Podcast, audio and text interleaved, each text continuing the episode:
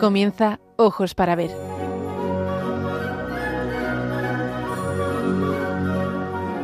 Dirigido por Andrés Jiménez con la participación de Miguel Ángel Irigaray y Santiago Arellano.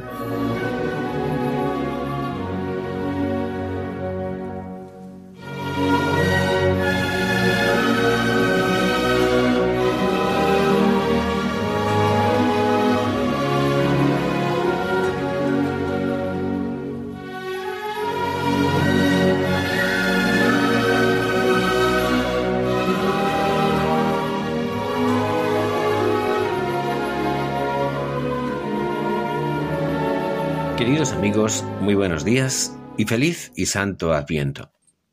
Les saludamos desde Pamplona, donde realizamos esta edición de Ojos para ver el primer y tercer martes de cada mes. Les habla Andrés Jiménez y me acompaña Miguel Ángel Irigaray, quien además se encuentra a los mandos como técnico de sonido.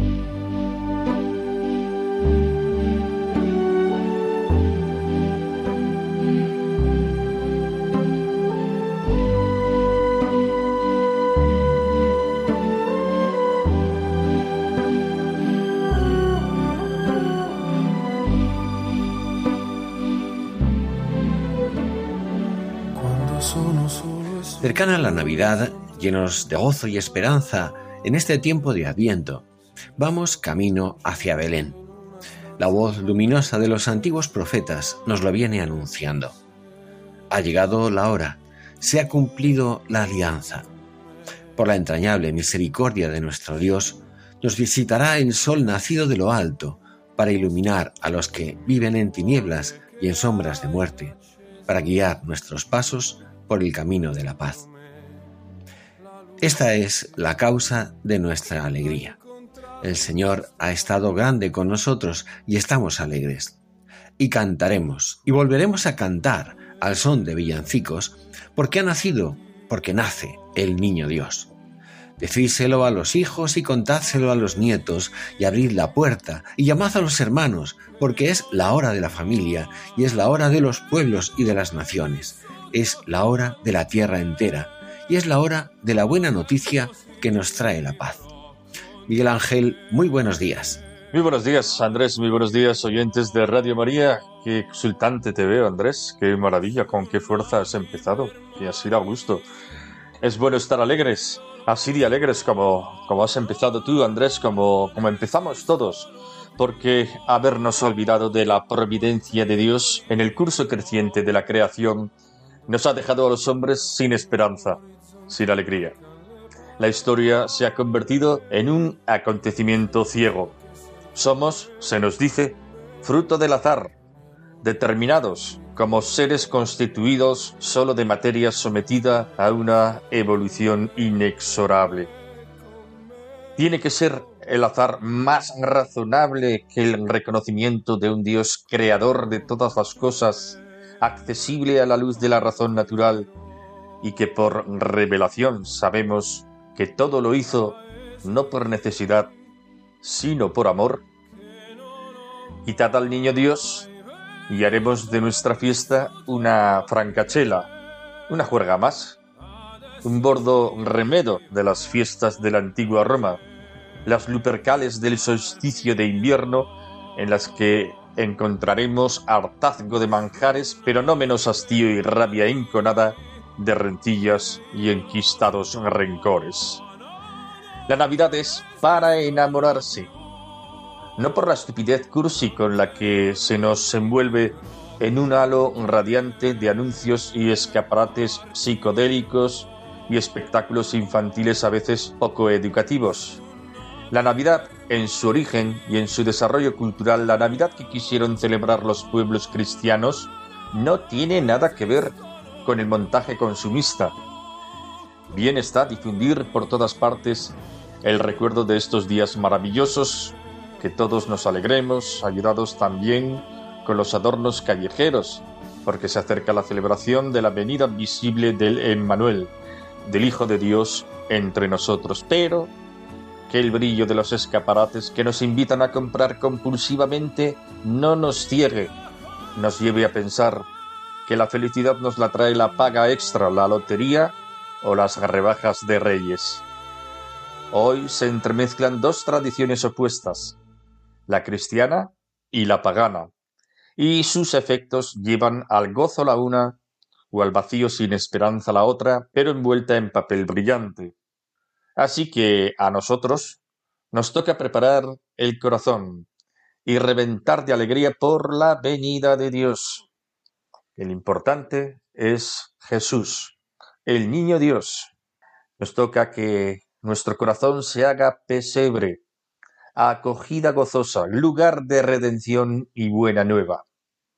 Que aprendamos a mirar el misterio para aprender a vivirlo. Según el lema de este programa, como siempre, que pretendemos aprender a mirar para aprender a vivir.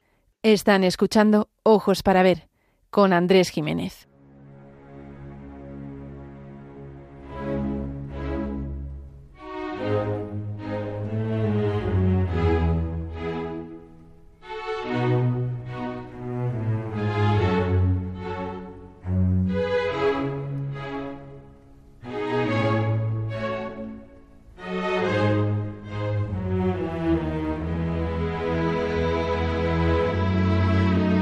Para ver, el don de la belleza.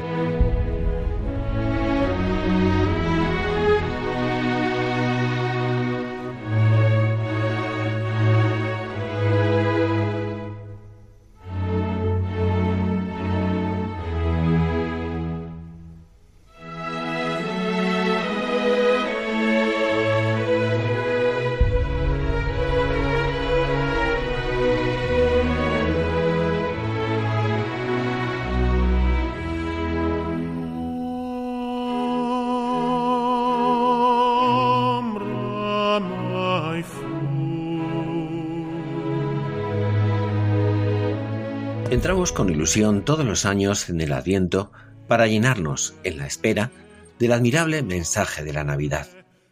Ya estamos a las puertas de la Noche Santa.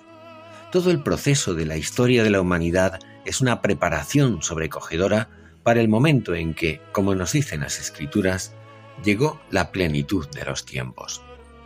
Hoy nuestro programa, desde el ventanal del arte, pretende mostrarnos que la Navidad es el canto de asombro y alegría de la humanidad desesperanzada cuando descubre que Dios mismo se ha hecho hombre para vencer a la muerte y dar valor de eternidad a nuestra vida de cada día, en cada uno de sus efímeros instantes.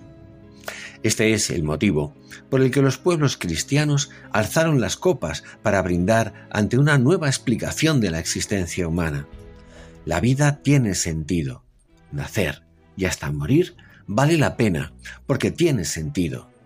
La Virgen y Madre nuestra, María, la maravillosa mujer de Nazaret, se ha convertido en causa de nuestra alegría.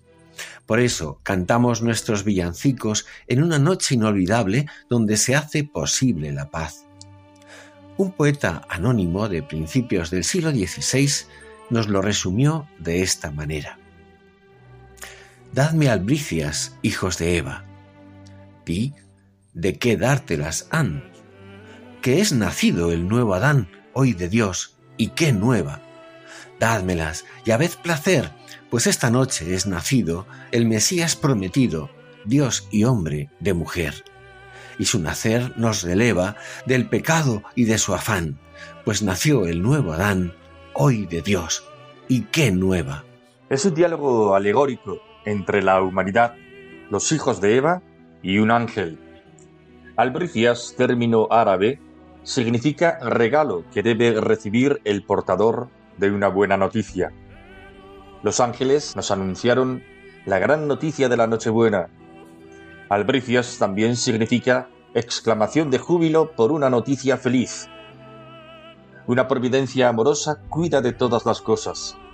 Sin embargo, una fiebre de laicismo incontenible parece gritar por todas partes, en medios de comunicación, en series y películas o con el grito sin esperanza de tantas obras del arte contemporáneo, que hemos sido arrojados a una existencia sin sentido, que sólo nos queda la búsqueda del bienestar de una vida cómoda bajo la sombra de un estado inflado de poder y de autosuficiencia. No son muchos, pero sí son poderosos los que quieren ahogar los cantos de paz, de gozo y de alegría del pueblo cristiano que celebra al Dios que viene. Herodes, nuestra sociedad, sigue buscando al niño para matarlo. Qué triste. Incluso se quiere pregonar desde las antenas y las pantallas que no hay nada hermoso que celebrar.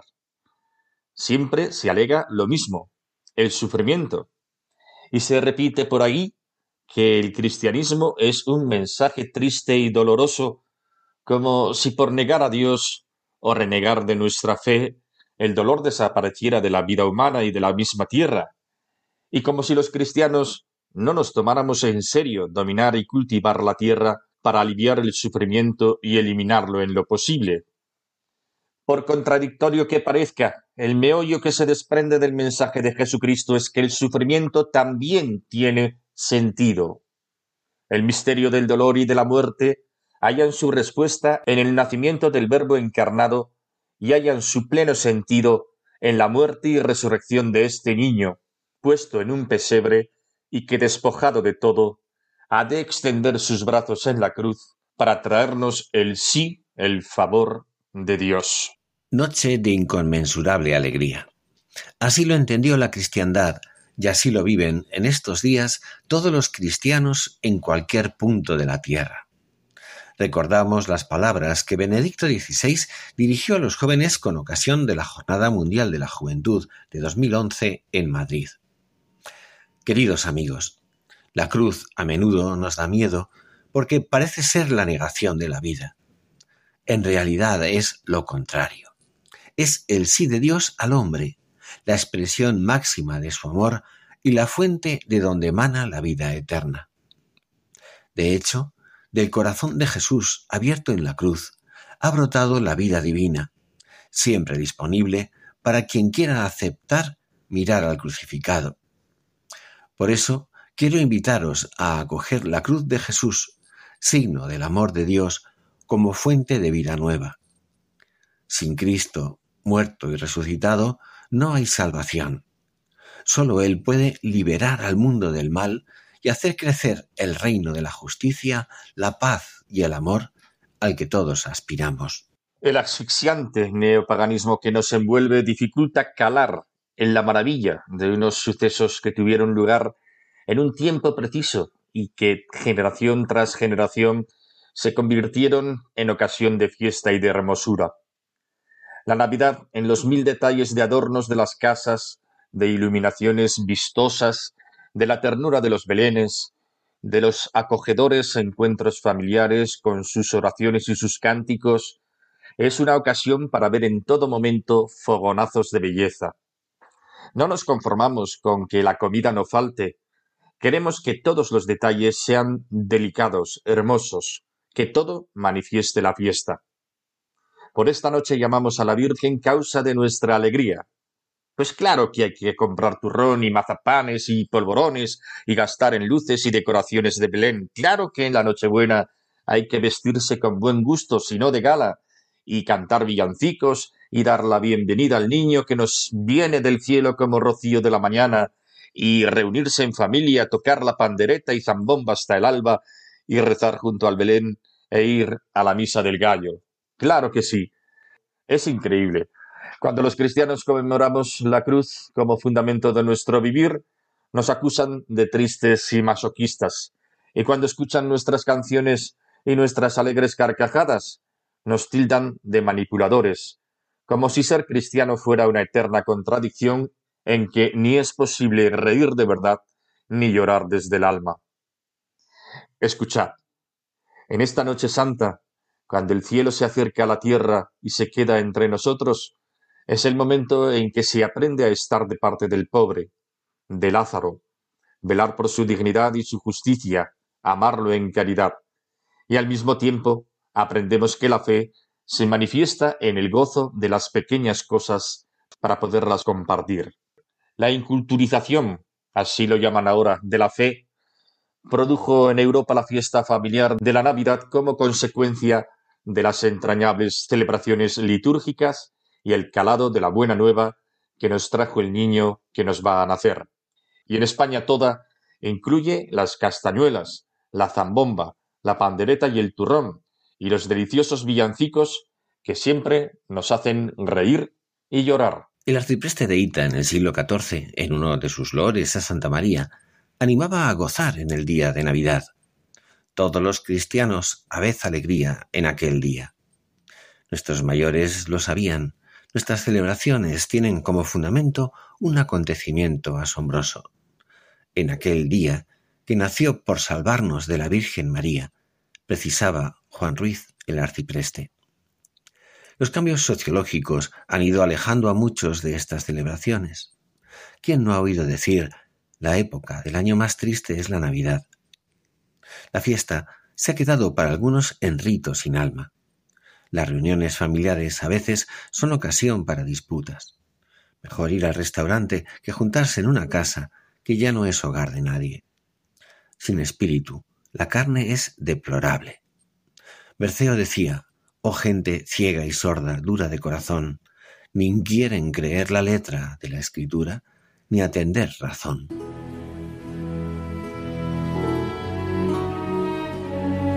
Aprender a mirar. Ojos para ver. Radio María.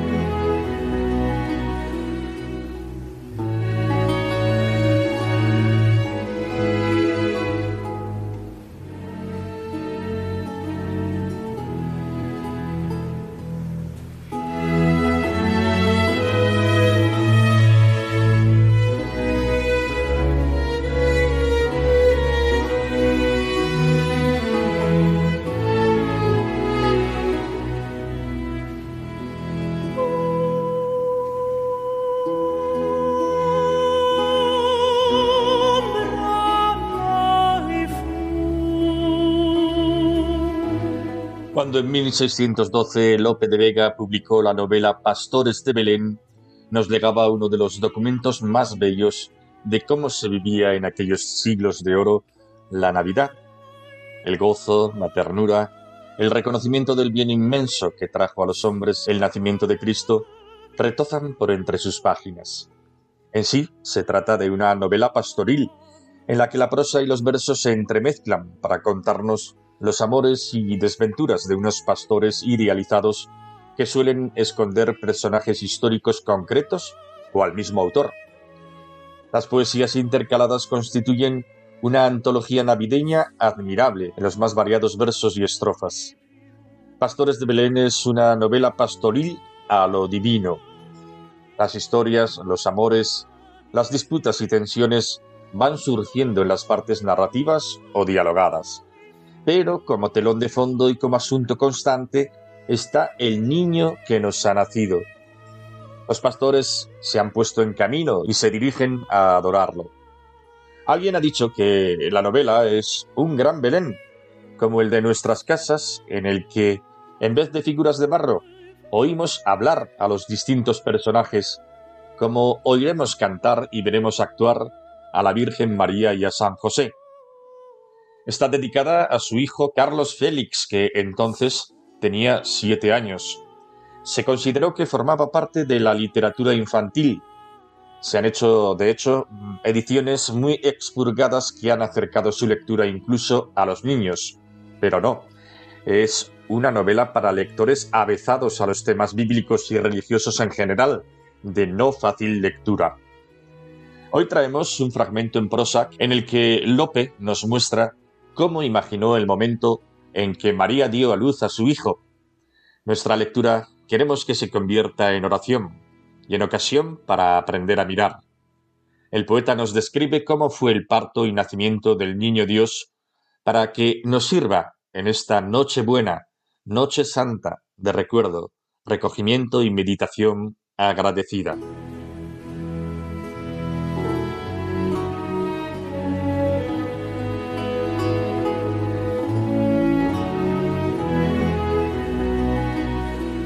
Conociendo pues la honestísima Virgen la hora de su parto, José salió fuera, que no le pareció justo asistir personalmente a tan divino sacramento.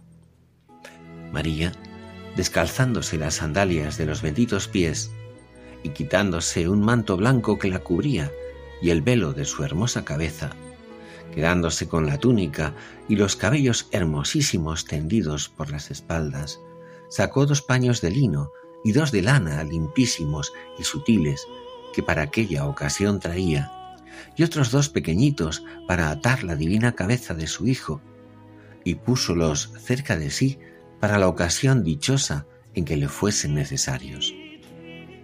Pues como tuviese todas estas cosas prevenidas, hincándose de rodillas, hizo oración, las espaldas al pesebre y el rostro levantado al cielo hacia la parte del oriente, altas las divinas manos y los honestísimos ojos al cielo atentos. Estaba como en éxtasis, suspensa y transformada en aquella altísima contemplación, bañando su alma de divina y celestial dulzura. Estando en esta oración, sintió mover en sus virginales entrañas su soberano Hijo, y en un instante le parió y vio delante de sus castos ojos, quedando aquella pura estrella de Jacob, tan entera e intacta como antes, y los cristales purísimos de su claustro, inofensivos del suave paso del claro sol de justicia, Cristo nuestro bien, del cual salió luego luz tan inefable y resplandor tan divino, que todas las celestiales esferas parecían en su presencia oscuras. Estaba el glorioso infante desnudo en la tierra, tan hermoso, limpio y blanco como los copos de la nieve sobre las alturas de los montes o las cándidas azucenas en los cogollos de sus verdes hojas. Luego que le vio la Virgen, juntó sus manos, inclinó su cabeza y con grande honestidad y reverencia lo adoró y dijo, Bien seáis venido, Dios mío, Señor mío e Hijo mío. Tomándole entonces entre sus brazos, le llegó a su pecho y poniendo su rostro con el suyo, le calentó y abrigó con indecible alegría y compasión materna. Púsole después de esto en su maternal regazo y comenzóle a envolver con alegre diligencia, primero en los dos paños de lino, después en los dos de lana, y con una faja le ligó dulcemente el cuerpo pequeñito, cogiéndole con ella los brazos poderosos a redimir el mundo y hechas tan piadosas muestras de su amor materno, entró el venerable José y arrojándose por la tierra, humildemente le adoró, bañando su honesto rostro de alegres lágrimas. Entonces la Virgen y José, levantándose, pusieron con grande reverencia al niño benditísimo sobre las pajas del pesebre entre aquellos dos animales, y de rodillas comenzaron a contemplarle a hablarle y a darle mil amorosos parabienes por su venida al mundo.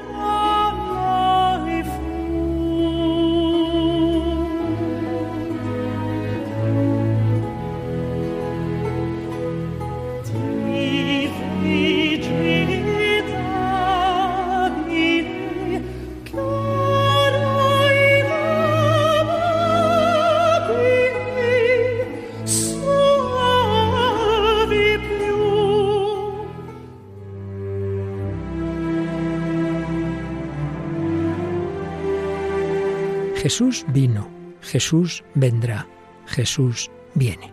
Vino al seno de María Inmaculada, vendrá al final de los tiempos y viene cada día a sanar las heridas de nuestro corazón, a darnos esperanza y conducirnos a la salvación eterna.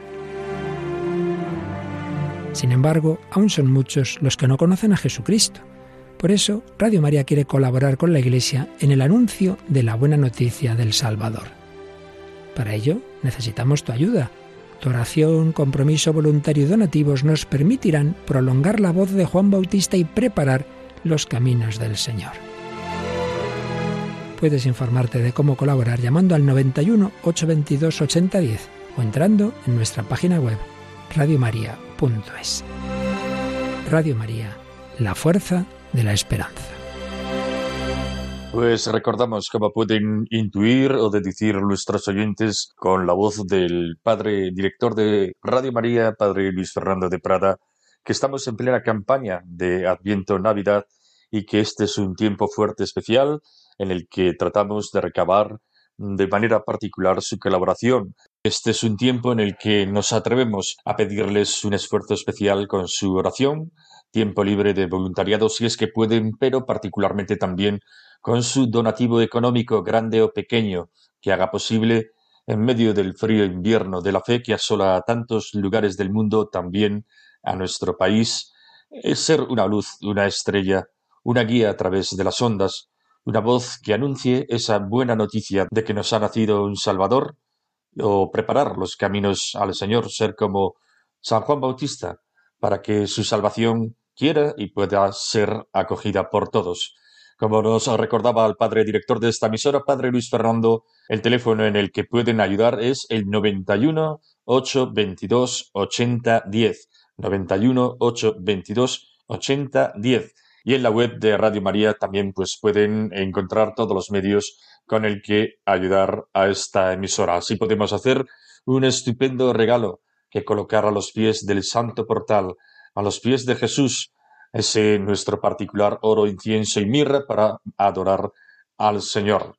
Mucho ánimo porque evangelizar es tarea de todos, unos desde la primera línea del micrófono, otros desde la retaguardia de nuestro apoyo económico o de lo que cada uno pueda hacer. Ojos para ver con Andrés Jiménez.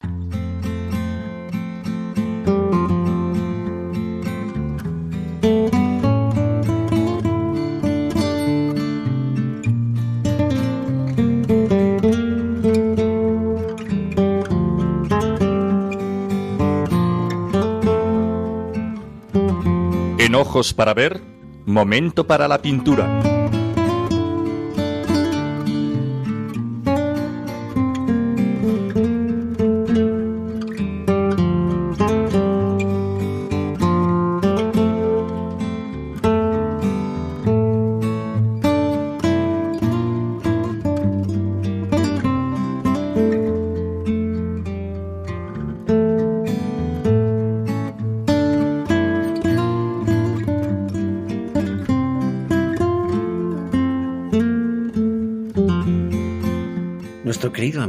Colaborador Santiago Arellano nos regala una reflexión sobre un famoso cuadro del pintor florentino Domenico Ghirlandaio, La adoración de los pastores. Estamos en Florencia. Es tiempo de Navidad. Entramos en la iglesia de la Santa Trinidad y nos dirigimos hacia una de sus capillas más singulares, la Capella Sassetti. En este espacio maravilloso, Domenico Ghirlandaio, el tutor que guió los primeros pasos de Miguel Ángel como pintor, nos brinda una de las más bellas escenas navideñas. Se trata de la adoración de los pastores, realizada en témpera sobre tabla. Está fechada en 1485 y muestra claramente cómo Ghirlandaio quiere subrayar el hecho de que el Dios cristiano nace en medio de la cultura pagana. Lo que pretendía el artista florentino era sustentar la cultura de la Roma imperial en el mensaje de la buena nueva de Cristo. De hecho, en el paisaje del fondo podemos apreciar dos ciudades, según los estudiosos de la obra, Roma y Jerusalén. La imagen nos presenta elementos de arte clásico perfectamente integrados tanto en el paisaje como en la narración del momento. Por el arco de la victoria al fondo pasa la multitud que acude siguiendo a los Reyes Magos. En el suelo y sobre el manto de la Virgen reposa el niño Jesús. María aparece en actitud orante y arrodillada, adorando a su Hijo y totalmente ajena a lo que acontece a su alrededor. No es el caso de José, el cual se vuelve, curioso, con la mano en la frente para poder mirar detalladamente el cortejo que se aproxima. No es una visita cualquiera, son los reyes de Oriente, que llegan con su opulento cortejo para rendir homenaje al recién nacido. A la derecha de la escena y en primer plano vemos a tres pastores que dan título al cuadro, el primero de los cuales se dice que es el propio pintor, adorando al pequeño Jesús. En efecto, el pintor se habría metido en la escena en actitud de adoración y su mano izquierda señala al niño, mientras que con la derecha se indica el corazón. Los estudiosos ven en esta composición la influencia del tríptico Portinari del flamenco Hugo van der Goes, donde se nos presentan tres pastores retratados de manera totalmente realista, así como a María, arrodillada en actitud de adoración al niño, lo mismo que en este bello cuadro de Ghirlandaio. Es extraordinario el realismo de los retratos de la adoración de Ghirlandaio y la precisión en la ejecución de todos los detalles que se pintan, influencia clarísima de los maestros flamencos que el pintor italiano asume y explota con auténtica maestría. De este modo, la veracidad de lo que se representa también pasa por gestos comunes, como por ejemplo el hecho de que el niño se lleva el dedo a la boca no sabemos si con la intención de mostrar que podría ser un bebé cualquiera o para suscitar nuestra ternura. Distinguimos la divinidad de este recién nacido, obviamente por la aureola que Jesús luce detrás de su cabecita, el nimbo crucífero que una vez más nos recuerda el futuro de sacrificio que deberá vivir en su pasión y muerte. María, metida en sus adentros, las manos juntas, adora y suplica, despliega su gracia también simbolizada por su manto extendido a su alrededor. Sólo hace una cosa, adora al Verbo, al Hijo de Dios, llevando a los pastores y a nosotros a acompañarla en su adoración y en su absoluta concentración en él. Llama la atención junto con las figuras protagonistas que la mula y el buey tienen como pesebre un singular sarcófago romano de magnífico mármol en el que se lee una inscripción que yo personalmente, ya me perdonarás Andrés, no me atrevo a leer en su latín original, pero cuya traducción al español viene a decir lo siguiente. Mientras Fulvi, augur de Pompeyo, estaba cayendo por la espada en Jerusalén, dijo, la urna que cubre oculta me dará a luz un dios. Es esta una antigua profecía atribuida a un adivino romano llamado Fulvio, no importa aquí que el texto de la urna que sirve de pesebre para la mula y el buey, mientras que el niño Jesús reposa en el suelo sobre el manto de su madre, sea un texto inventado y no una profecía verdadera que anunciaba que el lugar donde estuvo la muerte serviría de cuna para cobijar a un dios. El motivo fúnebre entronca con el arte clásico, pero también lo hace con la tradición medieval de representar el pesebre de Jesús literalmente como un sarcófago, una tumba, presagio de su trágica muerte humana. En primer plano, en el suelo, podemos observar un pequeño montón formado por una piedra y dos ladrillos. Los estudiosos creen que posiblemente sea una alusión al apellido de los comitentes, es decir, Sassetti. La palabra sasso en italiano quiere decir piedra. Encima de la piedra vemos a un jilguero, que como todo en el arte de esta época no aparece sin razón. Este delicado pájaro es símbolo de la pasión y resurrección de Cristo. De hecho, cuenta la tradición que un jilguero arrancó una espina de la ceja de Cristo cuando estaba padeciendo en la cruz, y que al hacer este gesto para aligerar el dolor del crucificado, le cayó una gota de sangre del mismo encima. Y por eso los jilgueros, se dice, tienen el plumaje de la parte delantera de su cabeza de color intensamente rojo, la riqueza de detalles y el simbolismo nos instruyen para admirar y vivir lo que en esta obra magnífica nos muestra el maestro de Miguel Ángel. Están escuchando Ojos para Ver con Andrés Jiménez.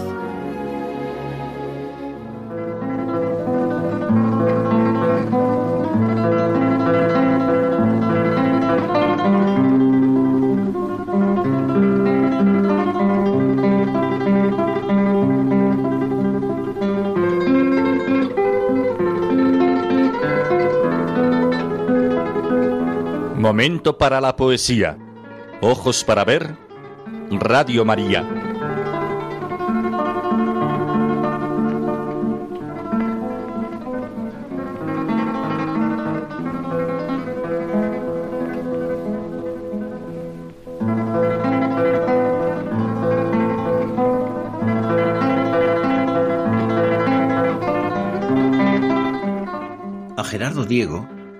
Católico por antonomasia de la generación del 27, debemos un delicado poema lírico titulado Letrilla de la Virgen María esperando la Navidad.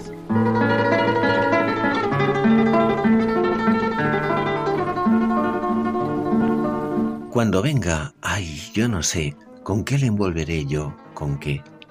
Ay, dímelo tú, la luna, cuando en tus brazos de hechizo tomas al roble macizo y le acunas en tu cuna. Dímelo, que no lo sé, ¿con qué le tocaré yo? ¿Con qué? Ay, dímelo tú, la brisa, que con tus besos tan leves la hoja más alta remueves, peinas la pluma más lisa. Dímelo, y no lo diré, ¿con qué le besaré yo? ¿Con qué? Y ahora que me acordaba, ángel del Señor, de ti, dímelo, pues recibí tu mensaje, he aquí la esclava. Sí, dímelo por tu fe, ¿con qué lo abrazaré yo? ¿Con qué? O dímelo tú, si no, si es que lo sabes, José, y yo te obedeceré, que soy una niña yo, ¿con qué manos le tendré? Que no se me rompa, no con qué.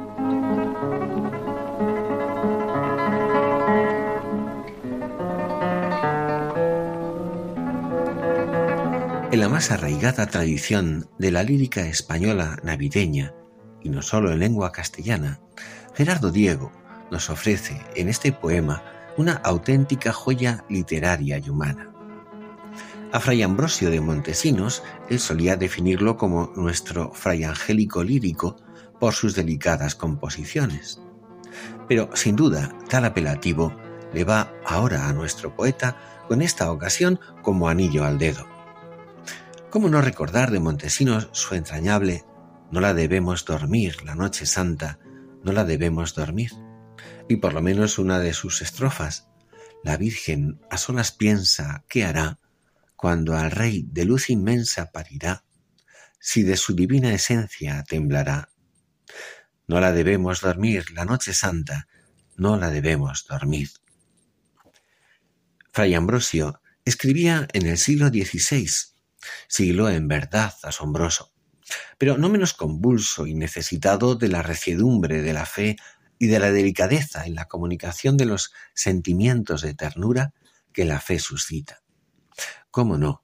Si están contemplando el prodigio humano y divino de la doncellita de Nazaret en su maternidad virginal. También Gerardo Diego. El poema brota como borboteo de manantial sin maleza. ¿Quién, sino María, sabe del prodigio que lleva en sus entrañas y del acontecimiento que en su alumbramiento va a inundar de luz y de esperanza en breve a la humanidad? María sabe del misterio en su más hondo sentido. Ella, que se ha convertido en sede y trono de la sabiduría con mayúscula, entiende o adivina el acontecimiento que va a tener lugar en medio de los hombres justo en la plenitud de los tiempos, justo cuando el más grande de los poderosos del mundo, Octavio Augusto, ha decidido saber el nombre y apellidos de los habitantes de su imperio. En ese momento María conoce como nadie todo lo importante, pero nadie le ha dicho, ni comentado, ni sugerido cómo se le debe acoger a ese Dios que va a ser recibido en sus manos nada más nacer de sus entrañas, semejante en todo a un niño cualquiera, menos en el pecado. ¿Puede alguien decirle a María con qué, como nos dice el poema? ¿Lo sabrá la luna que sabe acunar al roble en el hechizo de su blancura? ¿Lo sabrá la brisa que sabe cómo se besa la hoja más alta o la más delicada pluma? A ella, a la Virgen que se hizo la esclava del Señor, ¿Quién se lo podrá enseñar sino el ángel Gabriel? ¿Cómo tocarlo? ¿Cómo besarlo? ¿Cómo abrazarlo? Sin duda el poema en su ingenua delicadeza encierra misterios teológicos, pero sobre todo verdades de valía universal. Todo lo tenía previsto María, pero, como pasa en todo gran acontecimiento, lo simple, lo elemental, lo cotidiano, nos inquieta en el último momento. Mas la inquietud pondera el acontecimiento que va a tener lugar, la luna, la brisa y hasta el ángel construyen un emotivo clima ascendente que va de la naturaleza a los espíritus. Lo que no era previsible es que por encima de la naturaleza y de los ángeles cerrase el clímax y de qué manera la figura de San José. El yo de María se repite como signo vacilante de su humildad. Sólo su esposo San José, no menos humilde, puede sacarle de su delicada inquietud. Hay aquí una contradicción aparente. ¿De verdad que María tiene que preguntar a la luna, a la brisa o al ángel cómo debe acoger a su hijo? Sin embargo, cabe un modo superior de acogida, el que espera de su esposo San José. Ella, una niña, sabe, y no es dudar el verso si es que lo sabe, que la protección para el niño, la delicadeza de la brisa, la reciedumbre de la luna con los robles, el fiel cumplimiento de los ángeles, sólo puede encontrarlo en mayor plenitud en su esposo San José, añadiendo ese y yo te obedeceré.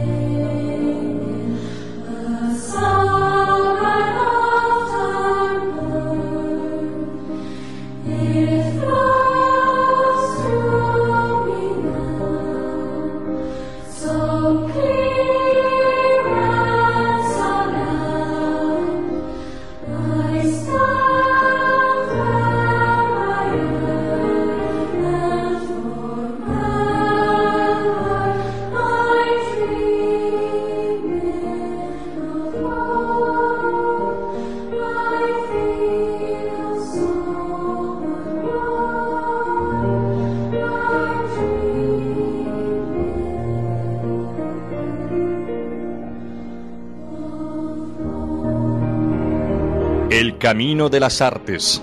Ojos para ver.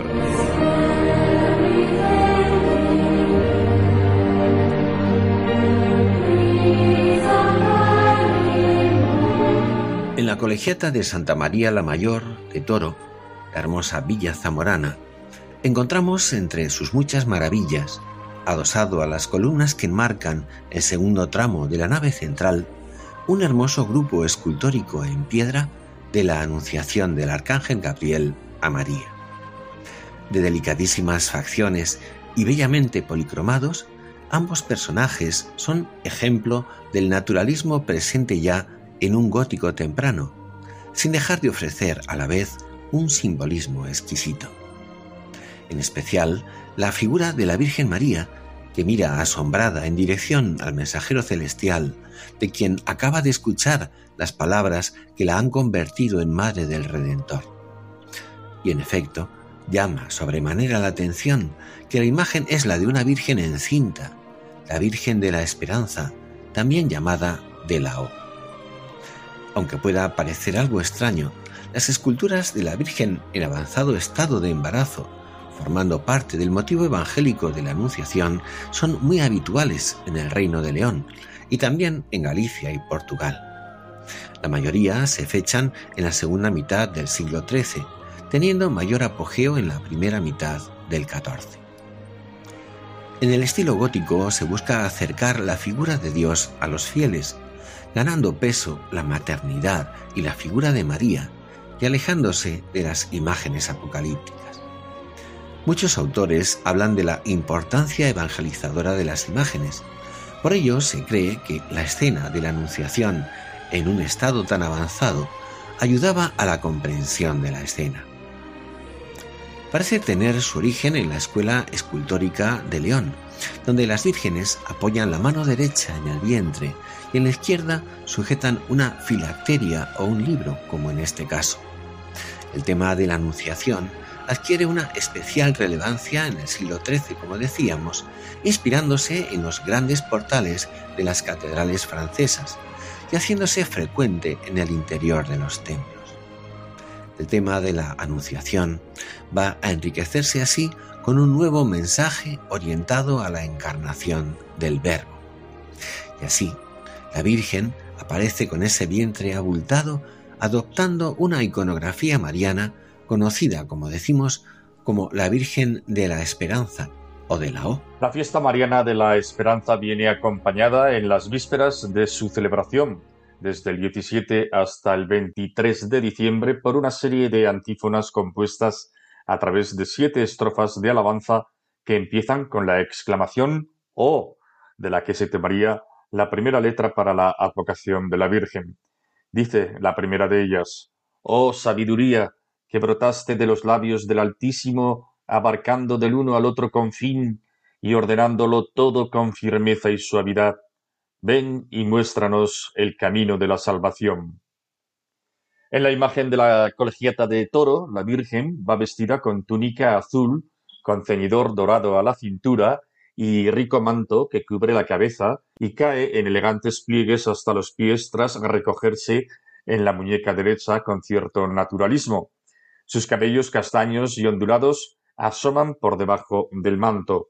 Su rostro se gira levemente hacia la figura del ángel, con quien entabla una comunicación gestual y simbólica. La mano derecha se posa sobre el vientre, notablemente abultado, poniendo de manifiesto la concepción del Hijo de Dios tras su aceptación, inscrita en las palabras que recogería la filacteria que pendía de su mano izquierda, hoy prácticamente perdida. Su rostro sereno también denota cierta sorpresa. La finura y delicadeza de su rostro se hace también presente en el del arcángel Gabriel, que además muestra cierto gesto de alegría. No sólo su mirada se dirige hacia María, sino que su cuerpo, dotado de cierto movimiento, hace ademán de adelantarse, mostrando entre sus manos la salutación angélica, Ave María, gracia plena. Ambas imágenes se alzan sobre preciosas repisas, salidas de la misma mano.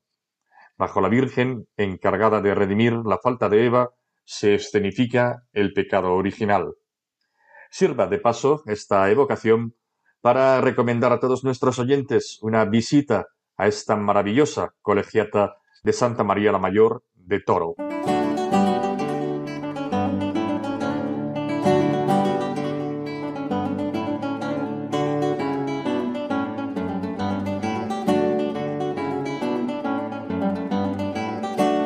Leyendo las novelas ejemplares de Miguel de Cervantes.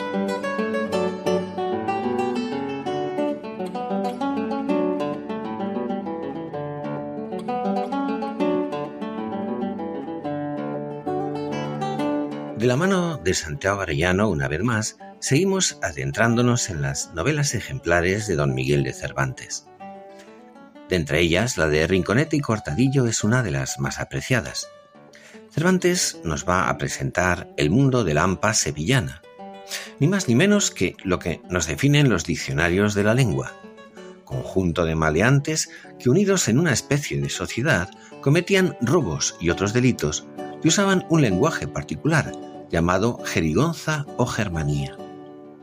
Pues bien, era el patio de Monipodio, así llamado en honor de su dueño, la sede de la Cofradía de Ladrones y Tunantes de Sevilla.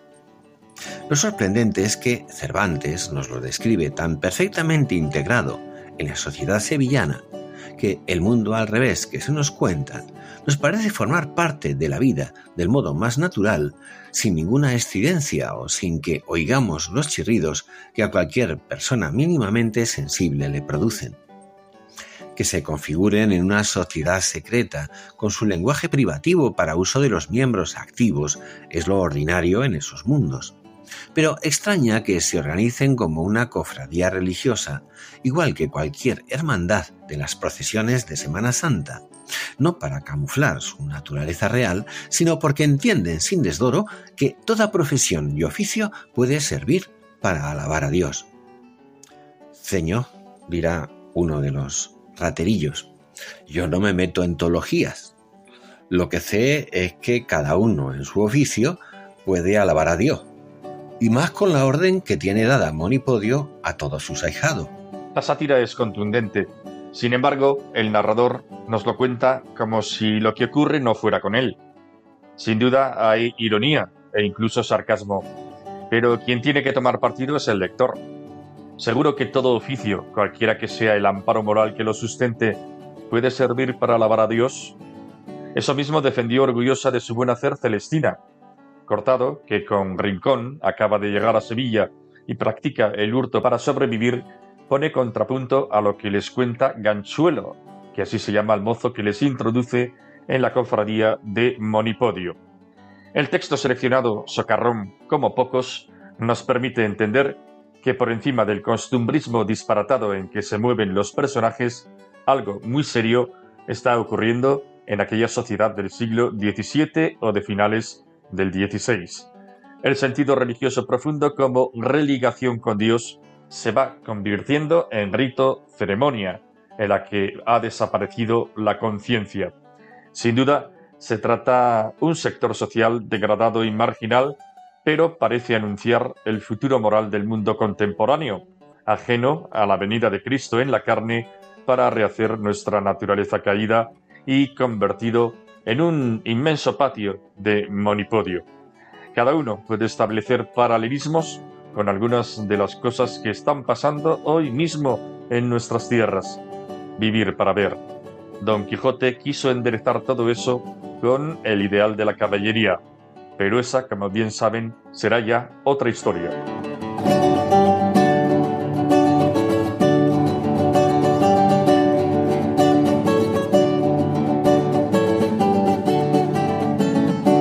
¿Es vuesa merced por ventura ladrón? Sí, respondió él, para servir a Dios y a la buena gente, aunque no de los muy cursados, que todavía estoy en el año del noviciado. A lo cual respondió Cortado, cosa nueva es para mí que haya ladrones en el mundo para servir a Dios y a la buena gente. A lo cual respondió el mozo, Señor, yo no me meto en teologías. Lo que sé es que cada uno en su oficio puede alabar a Dios, y más con la orden que tiene dada Monipodio a todos sus ahijados. Sin duda, dijo Rincón, debe de ser buena y santa, pues hace que los ladrones sirvan a Dios. Es tan santa y buena, explicó el mozo, que no sé yo si se podrá mejorar en nuestro arte. Él tiene ordenado que de lo que hurtemos demos alguna cosa o limosna para el aceite de la lámpara de una virgen muy devota está en esta ciudad. Y en verdad que hemos visto grandes cosas por esa buena obra. Porque los días pasados dieron tres ansias a un cuatrero que había murciado dos rodnos. Y con estar flaco y cuartanario, así la sufrió, sin cantar como si fueran nada. Y esto atribuimos los del arte a su buena devoción, porque sus fuerzas no eran bastantes para sufrir el primer desconcierto del verdugo y porque sé que me han de preguntar algunos vocablos de los que he dicho, quiero curarme en salud y decírselo antes de que me lo pregunten. Sepan voacedes que cuatrero es ladrón de bestias, ansia es el tormento, roznos los asnos, hablando con perdón. Primer desconcierto es las primeras vueltas del corder que da el verdugo. Tenemos más que rezamos nuestro rosario repartido en toda la semana, y muchos de nosotros no hurtamos el día del viernes, ni tenemos conversación con mujer que se llame María el día del sábado. De perlas me parece todo esto, dijo Cortado, pero dígame vuesa merced, ¿hacese otra restitución u otra penitencia más de la dicha? En eso de restituir no hay que hablar, respondió el mozo, porque es cosa imposible por las muchas partes en que se divide lo hurtado, llevando cada uno de los ministros y contrayentes la suya. Y así el primer hurtado no puede restituir nada, cuanto más que no hay quien nos mande hacer esta diligencia a causa de que nunca nos confesamos.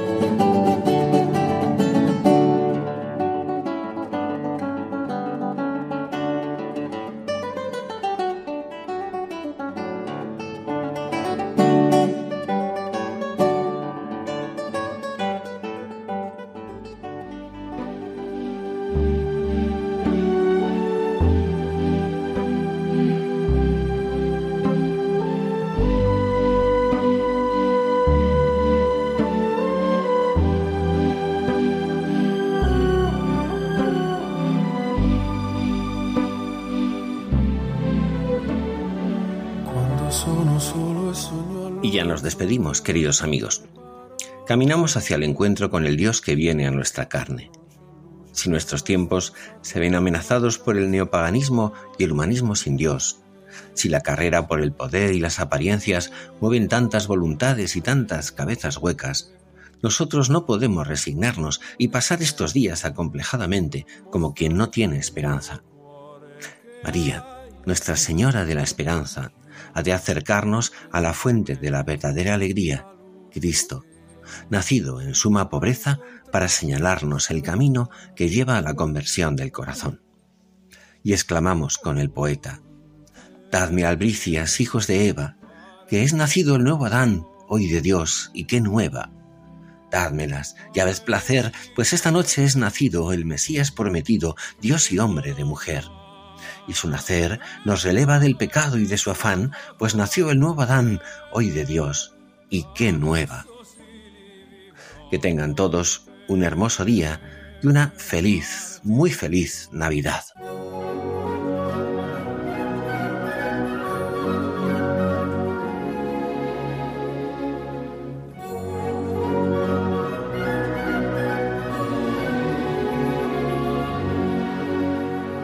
Finaliza Ojos para Ver.